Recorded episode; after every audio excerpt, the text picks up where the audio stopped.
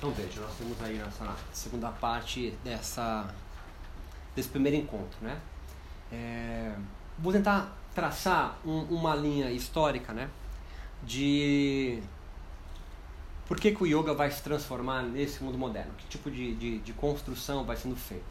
É, na verdade, eu vou estar falando o tempo todo é, de quais são as nossas influências do mundo moderno que você ainda não se ligou.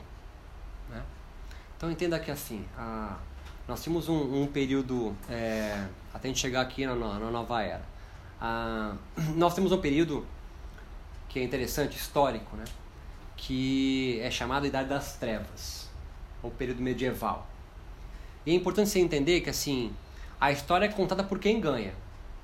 E se o período histórico, ou seja, as pessoas que viveram naquele período, são consideradas pessoas que viveram na Idade das Trevas, não foram elas que escreveram a história.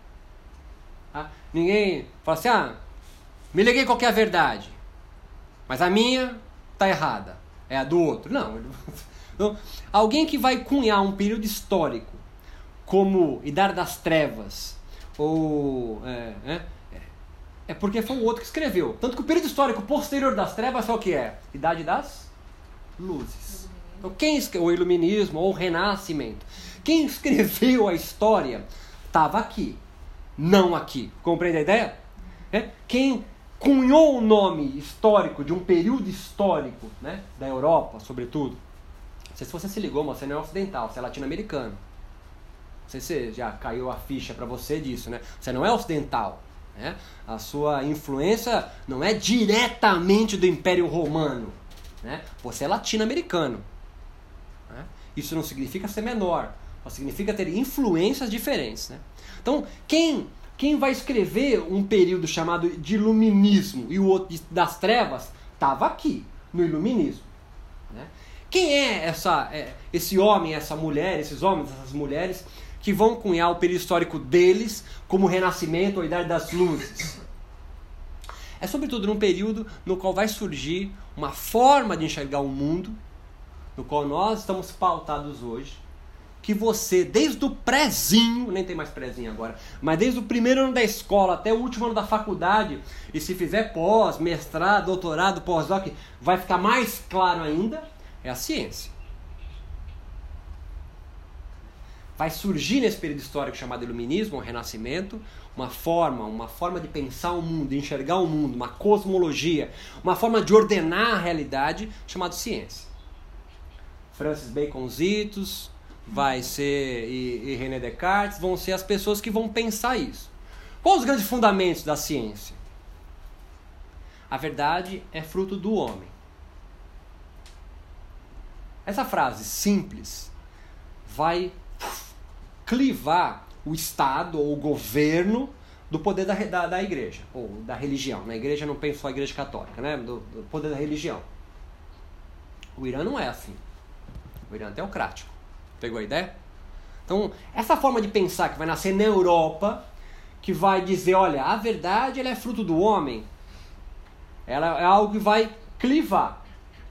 E por que eles vão chamar a idade, é, o período histórico anterior como das trevas? Porque é um período no qual não estava, tá junto. É, então nós tínhamos aí, nós temos aí o, a, o Netflix, o Last Kingdom, você vai assistir Game of Thrones. Nós temos aí o poder da igreja, ou da religião, daquela sociedade, mesmo que seja tribal, atrelado ao poder do chefe de Estado, do, do, de quem comanda ali a política. Estamos juntos nessa ideia? Com a ciência, vai haver uma dissociação disso. A gente em sociologia vai chamar isso de secularização, que é quando o poder é, político se desvincula do poder da igreja, ou poder religioso por mais que tenhamos bancada evangélica, não sei o quê, hoje, constitucionalmente, nós, estamos, somos, nós somos um país secular. Né? Quando vem o Papa é, no Brasil, na minha época, aí, da década de 70, o Papa vinha aqui e o, o nosso chefe de Estado beijava anel papal dele. É uma reverência ao poder da igreja influenciando o, o, o nosso país. Num outro período político, já o Brasil mais secular, né? É, aperta a, como um, chefe de Estado. Ó, você é o que governa aí o Vaticano e o Brasil. Há uma separação, simbolicamente uma separação.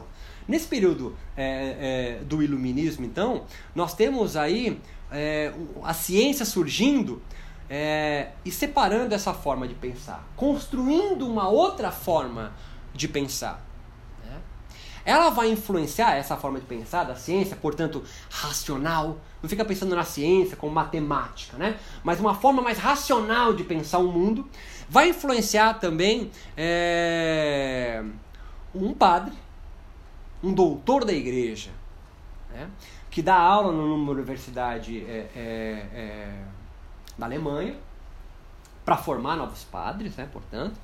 E ele tem uma ideia, professor bastante carismático, ele fala assim, por que a gente está lendo a Bíblia ainda em grego, aramaico, sei lá? Por que a gente não traduz a Bíblia para o alemão, para nossa língua? Aí todo mundo tem acesso à palavra de Deus. Pegou a ideia dele? E você vai sem cabeça concordando, porque você pensa como ele. Na verdade, ele fez você pensar assim. Esse é Lutero, seu Martinho. Lutero vai pensar assim, cara, vamos fazer o seguinte, vamos traduzir a Bíblia para o alemão? E ele, felizão, vai contar para o superior dele fala, tive uma ideia genial. Vou traduzir a Bíblia para o alemão. Vai viralizar isso aí, vai cair no Instagram, vai. No Twitter vai.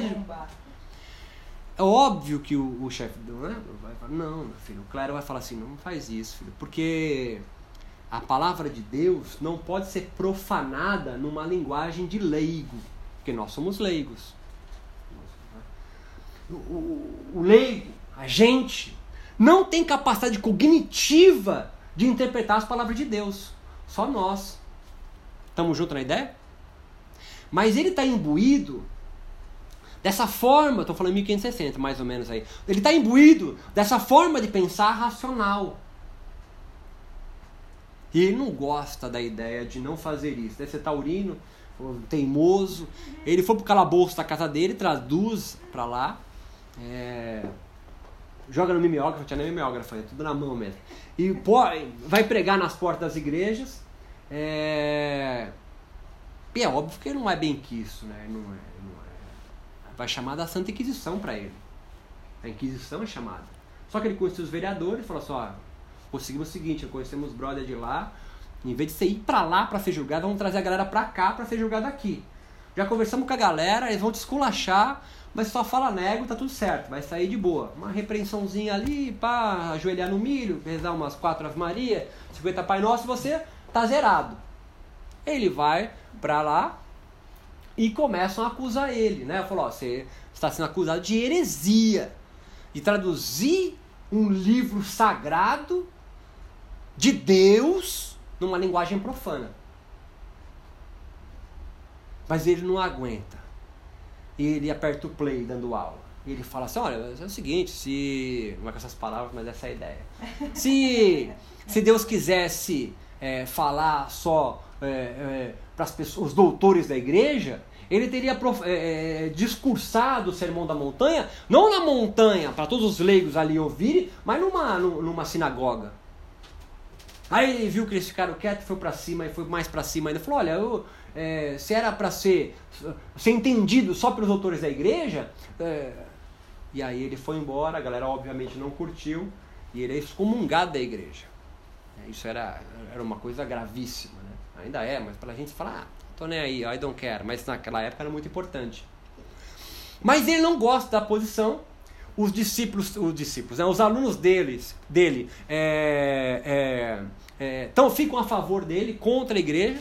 Ele continua protestando contra essa posição da igreja e vai fundar então uma igreja. Vai fundar uma forma de pensar o catolicismo, ou o cristianismo, melhor dizendo, que é o protestantismo, que nós chamamos de neopentecostais ou evangélicos. Né? Não é coincidência que todo evangelho que você conhece tem a Bíblia debaixo do braço aqui, cheia de, de, de post-it, rabiscada.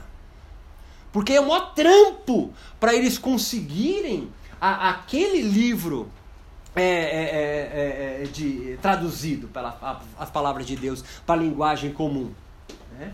E qual é das grandes, das grandes teses de, de Lutero? É o seguinte, olha, é igual de, de Descartes e Bacon, Zitos.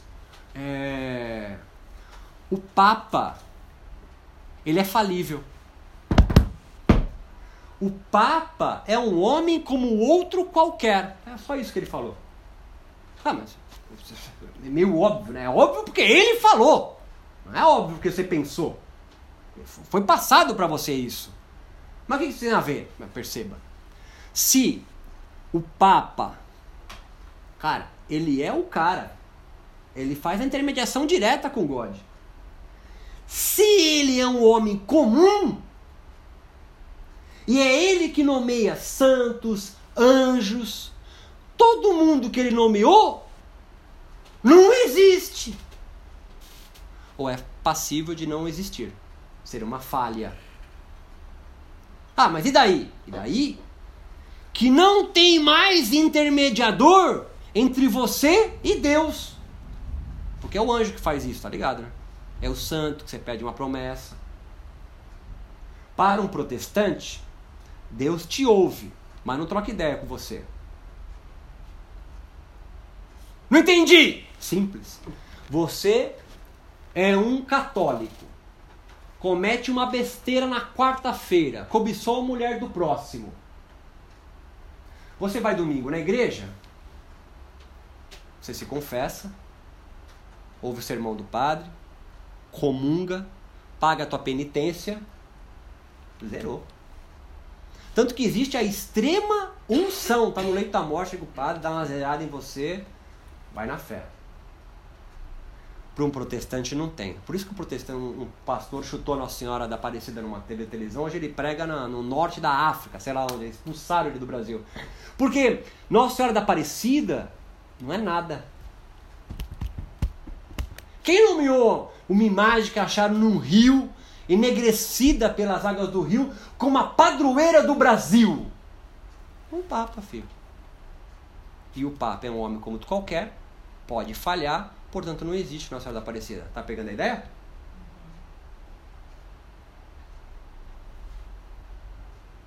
Então você concorda com Lutero, mas você não gostou que chutar a padroeira. Porque você é brasileiro. Você é doido. Você é o único no mundo que se diz católico não praticante. Isso é um negócio maluco. Você não é então! Hã? Sou yogi, mas não medito. Porra, então você não é nada, entendeu? Mas talvez é pelo fato de você ser criado dentro dessa religião e quando você tem uma Não, sim, consciência de. E você sabe, justifica a sua doideira, Não né? é? Não, eu entendo o que quer dizer, né? Você vive sobre essa égide, né? Do, do- de tudo, dos da dez família é, e do, do pecado, dos dos pecados costumes, capitais, dos Mas aí quando costumes. você tem consciência pra criticar aquilo, você fala assim: ah, eu fui criado sob a religião católica, mas eu não a sigo. Sim. Então você não é, entendeu? Não é. É que é difícil dizer. É, né? Mas É. vai falar pra tua mãe que você não é. Não, não, é, meu irmão conseguiu, O né? não praticante ela aceita, Meu irmão o conseguiu. ateu ela não aceita. Meu irmão conseguiu, meu irmão recebe o Zé Pilita. Então, assim, a, a- dessa forma, mas olha lá, Oxalá é quem? Oxalá é JC, né, cara? É. É, é, tá lá em cima, né? Então, mesmo a religião afro no Brasil deu um turnaround, né? Deu, uma, deu um rolê, né? Deu um rolê. É uma religião malandra, é uma religião, né? A nossa própria arte marcial é capoeira, você não sabe se é luta, se é se é se é se é, se é dança, né? Finge que vai dar e não vai. É a única arte marcial se você acertar o outro tá errado. Porque o legal é você fazer o jogo junto, né? É é bem é, o espírito do, do, do, do brasileiro mesmo, né? Então essa essa o Paulo protestante é, você comete algum tipo de pecado na quarta-feira, fudeu. Ninguém vai dar uma limpada. Então o protestante, no leito da morte, pergunta, será que eu vou pro reino do céu? Ele não sabe. Por isso que ele anda pianinho, vida regrada. É impressionante. Assim, dessa forma. Aí no leito da morte, não sabe se é pro reino dos céus. É diferente de um católico. Extrema unção, penitência, vai os padres lá, quanto maior o, o grau do padre, ó, ele é mais moral ele tem, está mais próximo de Deus, né? Então assim, a, a, a, para um protestante não. Então como ele sabe? Ele não sabe. Mas ele olha para trás na vida dele, bem tio na ideia para amarrar o negócio do protestante, tá? Do Lutero. Ele olha para trás na vida dele, porque Lutero vai construir uma outra forma de ver o mundo. É uma outra teologia. Ele vai olhar para trás na vida dele e falar assim: será que eu vou para o reino dos céus? Aí, assim, olha, os filhos estão bem casados, fizeram faculdade, a empresa está dando dinheiro, está 40 anos aí dando certo. É, então eu acho que Deus está tocando a minha vida. Ele vai então construir a teologia da prosperidade. Ao contrário de um, de, um, de um católico, que é pautado a vida na teologia da caridade. Você é rico? Não tem problema só distribui. Um católico, claro que estou ampliando de forma pedagógica, né? Um católico olha para um mendigo, ele tem dever moral a dar uma esmola. É moral. Ah, mas vai comprar cachaça. Moral, tenho que dar. Não importa. Um protestante. Não. Pode dar emprego até. Mas dinheiro nunca. Porque a prosperidade é não só financeira, tá? prosperidade de tudo, né? É, é, é um sinal que Deus está tocando a sua vida. Fábula da cigarra e da formiga. Acho que esses gritos devem dar um negócio lá em cima, né? O pininho deve bater. A fábula da cigarra e da formiga. Lembra dessa fábula? Você não sabe quem escreveu, você não sabe quando falaram para você, mas você sabe do que eu estou falando. Formigas trabalhando no verão arduamente se matando de trabalhar. Não tem tempo para descanso. Suor. Seis da manhã, sete da noite, lascando, porque está se precavendo do futuro. O inverno forte vai chegar. E a cigarra? Cigarra tá de boa, bro. Cigarra tá ali, fumando o cigarrinho dela, tocando o seu negocinho, com, é, tá com umas, umas pulseirinhas ali para fazer na feira hippie. Tá de boa. Chega o inverno, tá sem grana a cigarra. Ela vai bater na porta da formiga. Ô, oh, deixa eu entrar aí que tá, o bicho tá pegando aqui, brother. Deixa eu me aquecer no seu, na sua lareira, deixa eu pegar um, comer um pouquinho da tua, da tua, da tua sopinha. Não. Porta na cara, porque você não permitiu. Quem é a formiga? É um protestante? Ou é um católico, essa formiga? É protestante. Ela bate numa outra porta, toma um esculacho de quatro horas, cara. Mas entra, come a sopa, dorme em lugar quente, tem uma caminha e tem a roupinha. Quem deixou ela entrar? É católico ou protestante? É o católico. Dá esculacho dá lição de moral, mas moralmente eu preciso dar essa briga. A teologia são diferentes, a forma de enxergar o mundo é diferente. É por isso que um pastor evangélico, um pastor neopentecostal, protestante, tá de terno Armani, é, sapato com couro de crocodilo e um áudio na garagem. Tá tudo certo. Deus está tocando a minha vida. Eu não estou sendo cínico nem sarcástico. Né? É, a forma de enxergar o mundo, aquilo significa que Deus está tocando aquela, aquela comunidade, aquele culto. Está tudo bem, a teologia da prosperidade. São Francisco de Assis nunca conseguiria ser do panteão né? é, é, é, protestante. Chinelinho de couro, roupa rasgada, não. Para o protestante, ele não foi tocado pela palavra do Senhor. Está entendendo a brincadeira? Né? É uma outra forma de pensar. Por que você está falando isso de protestantismo na aula de meditação?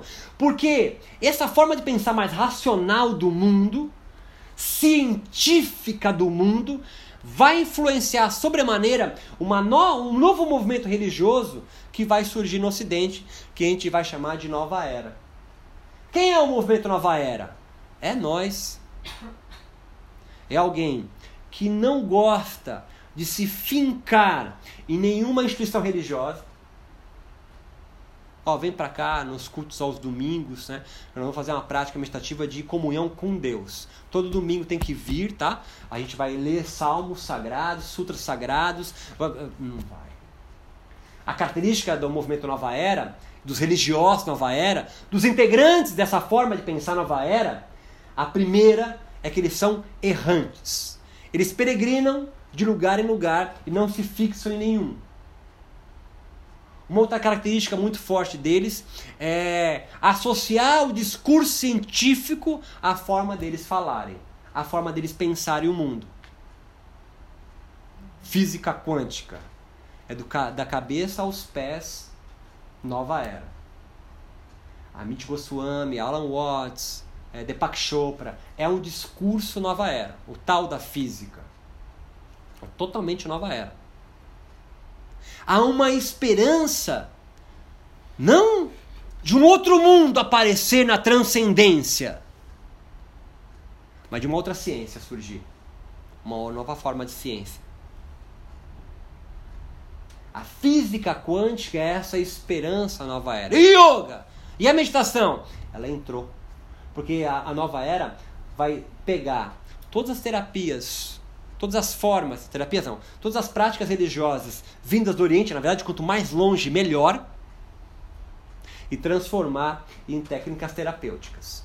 Reiki, Tai Chi Chuan, Mahikari, Yoga, meditação advém desse mundo. Advém desse mundo. É por isso que quem é do mundo do yoga não gosta de se fixar muito. Você fala para alguém, pô, yoga é uma religião, né, brother? Se ele for seu professor, ele vai te esculachar na próxima aula, vai dar várias posturas muito difíceis para você. A associação de yoga e meditação com religião, o movimento Nova Era não gosta muito. Sobretudo porque não gosta de institucionalizar. Por quê? Porque, cara, Lá atrás, Bacon, Descartes, Lutero lutaram para que a verdade fosse uma obra do homem. E aí eles vão então tornar o mundo secular, em vez de ter uma religião que paute a vida deles, eles então acolhem a ciência. A ciência é a nova forma de dar sentido para a vida desse movimento nova era. E a meditação ela é carreada, ela é conduzida, ela é transplantada da Índia para o Ocidente via Nova Era. Teósofo, te, eh, teosofistas, é, é, maçons, é, Rosa Cruz, são eles que vão trazer a meditação e o yoga para a América Latina, sobretudo. A primeira manifestação de meditação, pode dizer assim, na América Latina vai acontecer em Cuba, em 1900 com uma discípula de Blavatsky, é, é, chamada Catherine Tingley, numa escola cubana. Né? Cuba ainda não era um regime né, é, é comunista, socialista, era antes disso. Ela vai ali, ela é quase ainda um apêndice dos Estados Unidos, né, Cuba. Ela vai montar numa escola para crianças com toda a, a, filosofia, a forma de pensar é, da meditação. A, a escola vai chamar Raja Yoga School. Raja Yoga, para quem é do mundo do yoga, da meditação, é, é considerado ah, quase sinônimo de uma prática de yoga que é só da meditação. Né? É, tinha prática meditativa, mas muito mais do que prática em si, era construir uma criança com uma nova forma é, de ver o mundo, pautada nesses, nesses, nesses símbolos, nessas, nesses símbolos, né, signos da nova era. É, elas entendem as religiões dominantes né, com um prazo de validade vencido que vai é, que não tem mais um sentido aí é, é, espiritual então é, judaísmo é, cristianismo protestantismo é, hinduísmo não são formas né porque aquilo ali doutrina as pessoas estou falando como nova era né? Eu, eu não quero me associar a isso. E com o tempo a meditação que era atrelada ao budismo e ao, ao hinduísmo vai se desvinculando e aí nós temos agora o início da minha fala aqui, né? É, meditação, mindfulness, meditação, é, zen, meditação. São várias técnicas totalmente desarticuladas das suas instituições religiosas. Ah, mas isso é ruim? Não, não, não tem nenhum código moral. É, o lado negativo disso é que você. É, tudo é relativo. Nova era, tudo é relativo depende da sua experiência. Quando está dentro de uma instituição religiosa, é uma verdade. É aquela. a comunidade. Então você falou, pô, eu não sou praticante, então eu estou brincando contigo, mas a minha forma de pensar o mundo ainda está muito calcado, né? Influências é, da forma de calcar, de pensar o mundo, que é católico, né? O brasileiro é, é muito forte nisso. Mas eles utilizam de discursos paracientíficos, pseudocientíficos, para justificar suas crenças não é coincidência então, estou amarrando o início com o final agora, tá? É, que é, glândulas endócrinas sejam associadas aos chakras, rodas de energias energéticas, né? rodas energéticas de energia ao longo da coluna vertebral é, no hinduísmo, é, que vão levar você para transcendência, entender melhor quem você é, encontro com Deus, sei lá o nome que você queira dar para isso. Por que tem uma associação com o nome científico? Porque eles vão se associar. Por quê? Porque é simples. Porque como eles dissociaram o poder de comandar uma sociedade da igreja dominante, eles precisam legitimar de alguma forma. E qual é a forma de, de legitimar o discurso no mundo moderno? É o científico. Se vier alguém sexta-feira no Globo Repórter, clean, podia dar lá um tique. No Globo Repórter sexta-feira, de jaleco branco, escrito Unifesp, falar sobre as áreas encefálicas da meditação, benefício para a saúde, diminuição de estresse, você chama sua mãe para assistir. Porque o discurso para você certo é o balizado pelo cientista. Se tivesse alguém lá de turbante, com barba, cara de suame, não ia fazer tanto sentido para você. Mas como é um cientista, o discurso dele é científico, cheio de referência bibliográfica, a PUDs, você fala, porra, meu, cara, ciência, meu. O cara é pós-doutor. Uhum. Legitima o discurso dele. Você pensa assim. Você não é o índio que dança no da fogueira. Você é muito mais próximo do engenheiro agrônomo. O mundo é racional, o mundo é empírico o mundo é certo. Só que a ciência não explica a morte, filhão. É a história do que o ovo faz bem, a história que você É, não, a ciência é, cria várias crenças para você, né? Por exemplo, você acredita que gordo morre mais do que magro. Uhum. Para mim é ótimo, tem uma academia. Mas aonde está escrito que alguém obeso vai morrer, morrer antes de um triatleta. Ah, mas estatisticamente a gordura é, mas. Sim. Pode cair um, um vaso na cabeça do triatleta. Ele pode torcer o pé, ele pode morrer de morte súbita, pode morrer atropelado. O que garante que ele vai ver mais do que um obeso? Nada. Só uma tabela do Excel. Na curva de Gauss. O que faz você ser um pontinho fora? Por que você não é um pontinho fora? Que não está na linha. Come ovo. Ah, agora pode comer gema, agora não pode comer clara, agora só pode comer os dois. Agora... Jejum intermitente. Hoje está na moda. Provavelmente alguns da sala estão fazendo jejum intermitente. Não comer por 12 horas para produzir mais GH. Você. Está entendendo o que eu quero dizer? Não estou falando que é mentira. Estou dizendo que a ciência constrói uma série de narrativas que você adota mais rápido e mais fácil do que um sutra budista. É só sair em qualquer revista popular da banca de jornal. Você olha só a capa e fala, porra, jejum. O cara já tinha falado pra mim. Pode crer, meu. Tá na América não sei o que, blá blá. Vou fazer. A ciência pauta e legitima a sua vida hoje. E é portanto que um, um movimento religioso no qual se desvincula das suas instituições vai buscar alguma coisa, a sabedoria do mundo moderno que legitima o discurso, a ciência. Quem começou com isso? Foram os europeus motherfuckers? Não, o próprio indiano. No período de, de, de decolonização, no período da independência da Índia, vai até 47, eles vão levar a meditação para laboratório de fisiologia. Para quê? Para provar pelos mesmos mecanismos legitimadores de verdade do europeu, a ciência, que a prática selvagem deles é validada pelos mesmos mecanismos. Pegou a ideia? Uhum. Então quem fez isso foram os próprios meditadores indianos, que legitimaram as suas narrativas religiosas via ciência. E você? Você adora saber qual área do cérebro é acionada quando você medita. E para que serve isso na meditação? Nada. Absolutamente nada. Você saber córtex pré-frontal que é acionado, aciona o geniculado lateral, que não serve para nada. Nada. Mas você fica extasiado com essa informação. Você tatua. Aqui, o discurso científico dá uma legitimidade, dá uma força para que a meditação se ganhe terreno no mundo moderno, no mundo secular moderno. No mundo secular moderno. Não é coincidência, então, que a meditação se prospere em locais urbanos. Não tem yoga nem meditação no Vale do Jequitinhonha ou no, no norte da Amazônia. Não tem nenhuma escola de yoga grande lá ou de meditação. Se tiver, é para levar você de São Paulo para lá. A meditação vai prosperar em centros urbanos. E também não é coincidência que o grande mal que o yoga quer extirpar seja o estresse. É óbvio. Porque é só em lugares no qual você tem que dar duas voltas no quarteirão de carro, devagar e ligado, se ninguém está atrás do poste, para entrar com você junto na garagem e arrombar seu carro.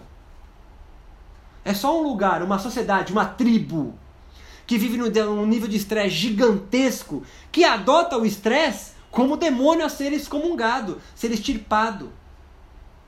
E vai escolher uma prática religiosa legitimada pela ciência, longe das suas religiões dominantes, achando que é novo. O movimento Nova Era ressignifica isso, esperando uma nova ciência surgir. Nova Era, eu estou falando da gente, né? São híbridos mais do que sincréticos, ou seja, sincretismo pega uma coisa, junto com outra, forma a terceira. Santo Daime, Espiritismo, Umbanda.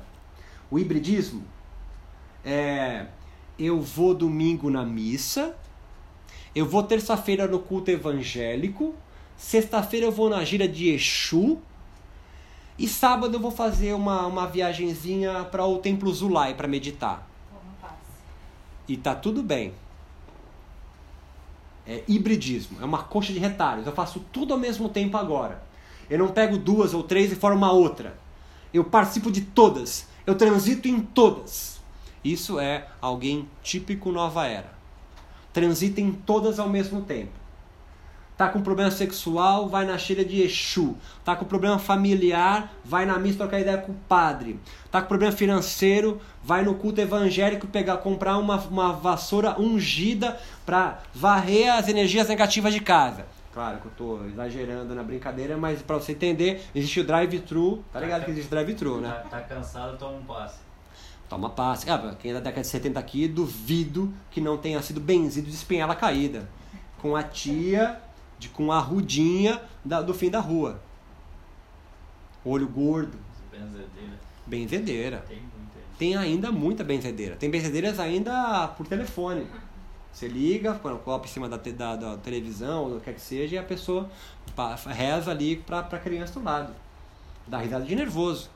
Porque existe e é muito louco, e é muito rico, e é muito lindo isso tudo. Né? Porque é, é, convive, existe, vive, se vive, é porque constrói sentido para um monte de gente, brother. Nossa, quantas vezes eu tomei água com carvão dentro?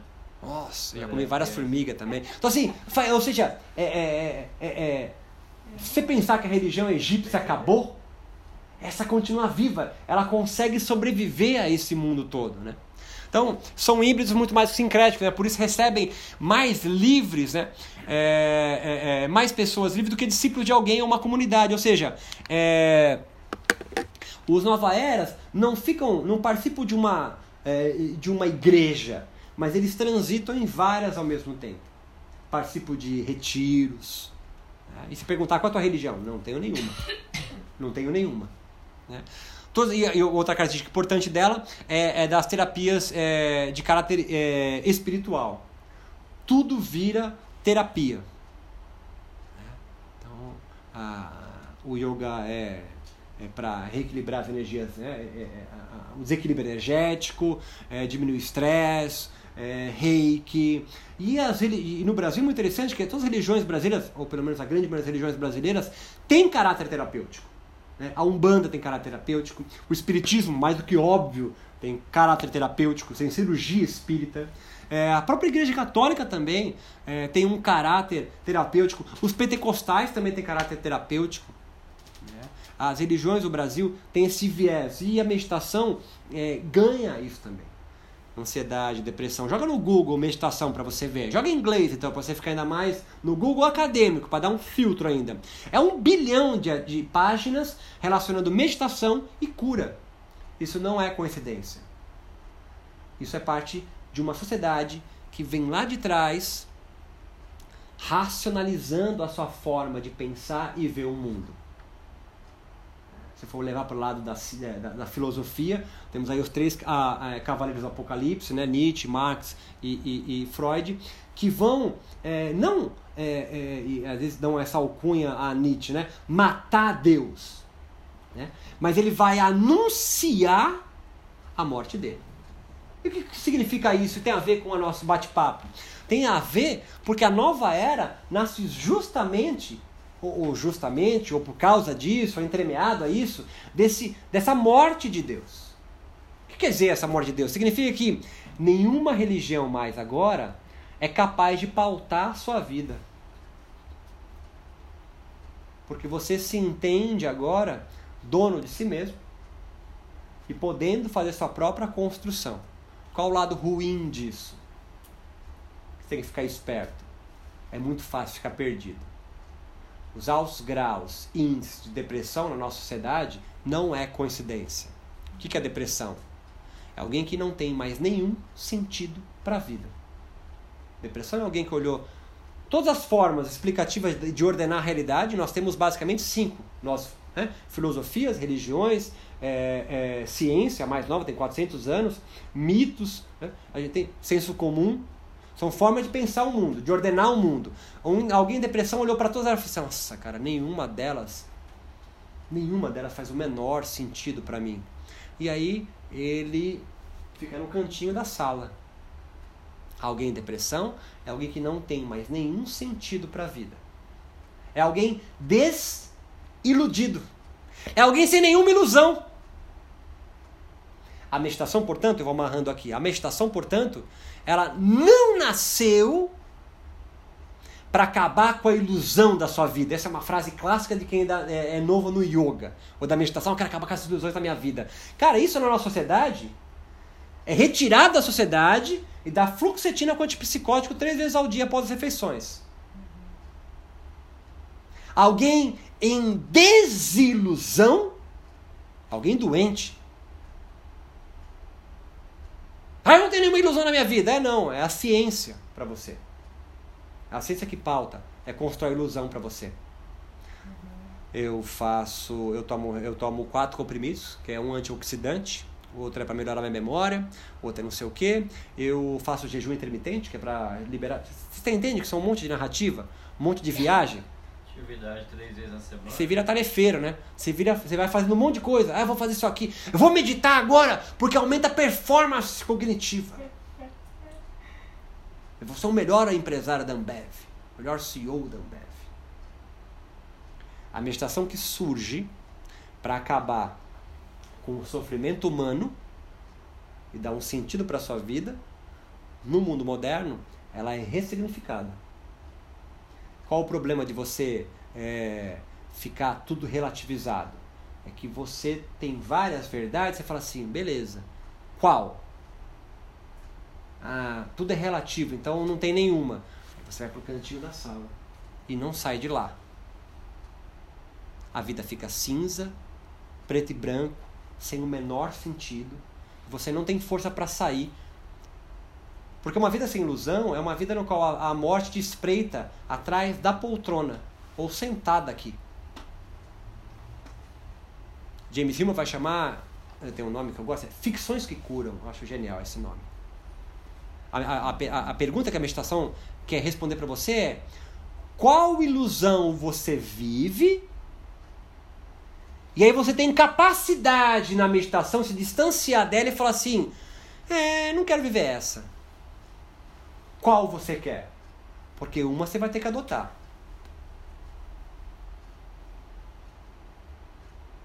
Ah, eu quero viver nenhuma. Está doente. Você é um desiludido. A meditação, então, não acaba com as ilusões da sua vida. Ela possibilita você a, primeiro, entender qual ilusão atravessa você pela sociedade que você está, geografia, se você é o índio da, da fogueira, se é um engenheiro agrônomo, qual a ilusão que permeia a sua vida? Você é macumbeiro, você é testemunho de Jeová, qual, qual a ilusão que você é? Sou cientista, sou físico nuclear. Qual é a ilusão que permeia a sua vida? A meditação te possibilita isso. Ela diminui voluntariamente o turbilhão da sua mente e faz você vislumbrar pela prática ritual dela, não consciente, mas sacar onde você está. O que te faz sofrer. Aí você sai de lá, retorna e toma as rédeas. Essa é a grande sacada de qualquer prática meditativa das religiões, das tradições, de onde você estiver. Não, minha meditação é totalmente laica. Eu medito para ativar os neurônios do córtex pré-frontal, aí do gênio cirurgingulado, depois eu quero ativar o, é, de, é, colocar o tálamo para dormir, para liberar não sei o que. Então, é, essa é a tua narrativa, é da ciência. não, eu medito só para liberar mais serotonina. Você não tem mais espíritos obsessores em você, você tem agora a depressão. Você está entendendo o que eu quero dizer? Você, você, troca um nome pelo outro, mas o que você tem? A mesma coisa, depressão. Ah, mas eu tinha uma bruxa que vinha queimar não sei o que com um pé de galinha. E agora? Agora você faz análise. Três vezes por semana. Você fala para um cara que fica te ouvindo durante uma hora. Tem várias linhas ainda. E se estiver muito mal, você é medicado. A meditação te proporciona, ela vai possibilitar você entrar qual ilusão que você quer ir. E tem ilusões na moda, eu já citei a brincadeira. Budismo está na moda, olha lá. Yoga está na moda. Yoga é cool. Qual ilusão que você vê? Nenhuma! Você faz o quê? Pratica yoga. Pô, você acredita em chakra, caralho? Você acredita que existe uma energia cósmica que circula o universo, entra pela sua narina, passa pela medula, até a energia que está na base da sua coluna acender, abrir roda de energias invisíveis até o topo da cabeça, e aí você acaba com sofrendo. Porra, brother! Não tem nenhuma ilusão. Você acredita numa criança com cabeça de elefante, cara? E não tem nenhuma ilusão? Claro que tem. Você ser trouxa. Não precisa ser trouxa. A meditação vai te proporcionar entender qual meditação você está, se você quer continuar com ela ou adotar outra. Deixar de ser, então, um alienado.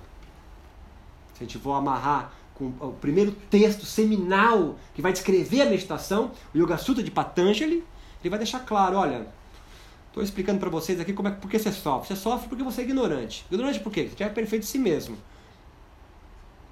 Como que eu faço para sair da ignorância? Ah, medita. Mas e aí? Ah, na meditação você vai diminuir o turbilhão da sua mente e perceber quais são os comportamentos que você tem na vida e ver se você quer continuar com eles. Estão te fazendo bem? Estão te fazendo, ah, pô, mas é mó trampo, vou ter que pensar por mim mesmo. É, é, é, é, Não tem caminho mais rápido? Hum, hum, não tem. Mas no mundo moderno a gente construiu caminhos rápidos, né? Tem app de meditação, que são legais também, mas não, não, não fica imaginando que o app vai meditar por você, tá ligado? Se você não dedicar 10, 15, 20, 5 minutos para a prática meditativa, para voltar as setinhas para dentro de você mesmo, virou tarefa. Vamos parar tudo para você meditar agora. É quase uma tarefa, né? O alarme toca e você para. É, eu preciso, agora tá preciso meditar 10 respirações. Você fica expert em contar respiração. É o que mais nós somos. Né? É, somos técnicos em práticas meditativas. A minha na hora do intervalo era essa como não cair nessa armadilha? E sobretudo ficar pensando, né, na meditação como uma técnica terapêutica para cura de coisas, né? De estresse, de ansiedade, de mal de Alzheimer, de fibromialgia. Pode ter feito, mas ele é colateral, né? Não é esse o foco, não é esse o jeito, não é essa a ideia. Né? Então, a, meditação no mundo moderno né, vai valorizar muito a experiência pessoal, muito mais do que as escrituras morais. por causa é, de separar igreja e Estado, a forma de pensar é racional e ninguém, né, os meditadores modernos, não gostam de nenhuma moral para ditar o que eu tenho que fazer ou não. Eles valorizam muito mais a experiência pessoal. Estou falando de quem? De nós. Ninguém gosta de meditar e falar assim: olha, você tem que meditar, mas depois da meditação tem que fazer isso, isso, isso. Senão a meditação não faz efeito, hein? Você não gosta disso. Você não vai mais lá. Se alguém disser para você, você não vai mais lá. Você quer meditar e curtir sua experiência pessoal. Nova era. A meditação, ela vem para o nosso mundo a cavalo do movimento religioso Nova Era, que tem esse lado muito bacana, porque proporciona a você ter experiências únicas. Qual é o trampo? Quando você tem narrativas, eu estou amarrando aqui, cosmologias, formas de pensar o mundo, religiões, que já vem pronta, já vem tudo no pacote. Já vem a prática ritual pronta, já vem o guru, o mestre, o sacerdote, o cara que vai te explicar o, o caminho, já tem os textos, as escrituras, o código moral para seguir.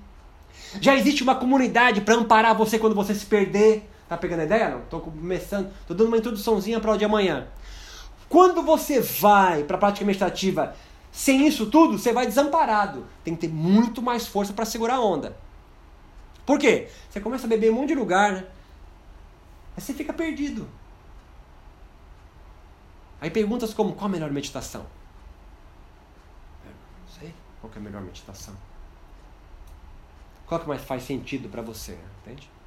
Ah, eu gosto mais de sair mais da ciência. Explicar lá do cérebro.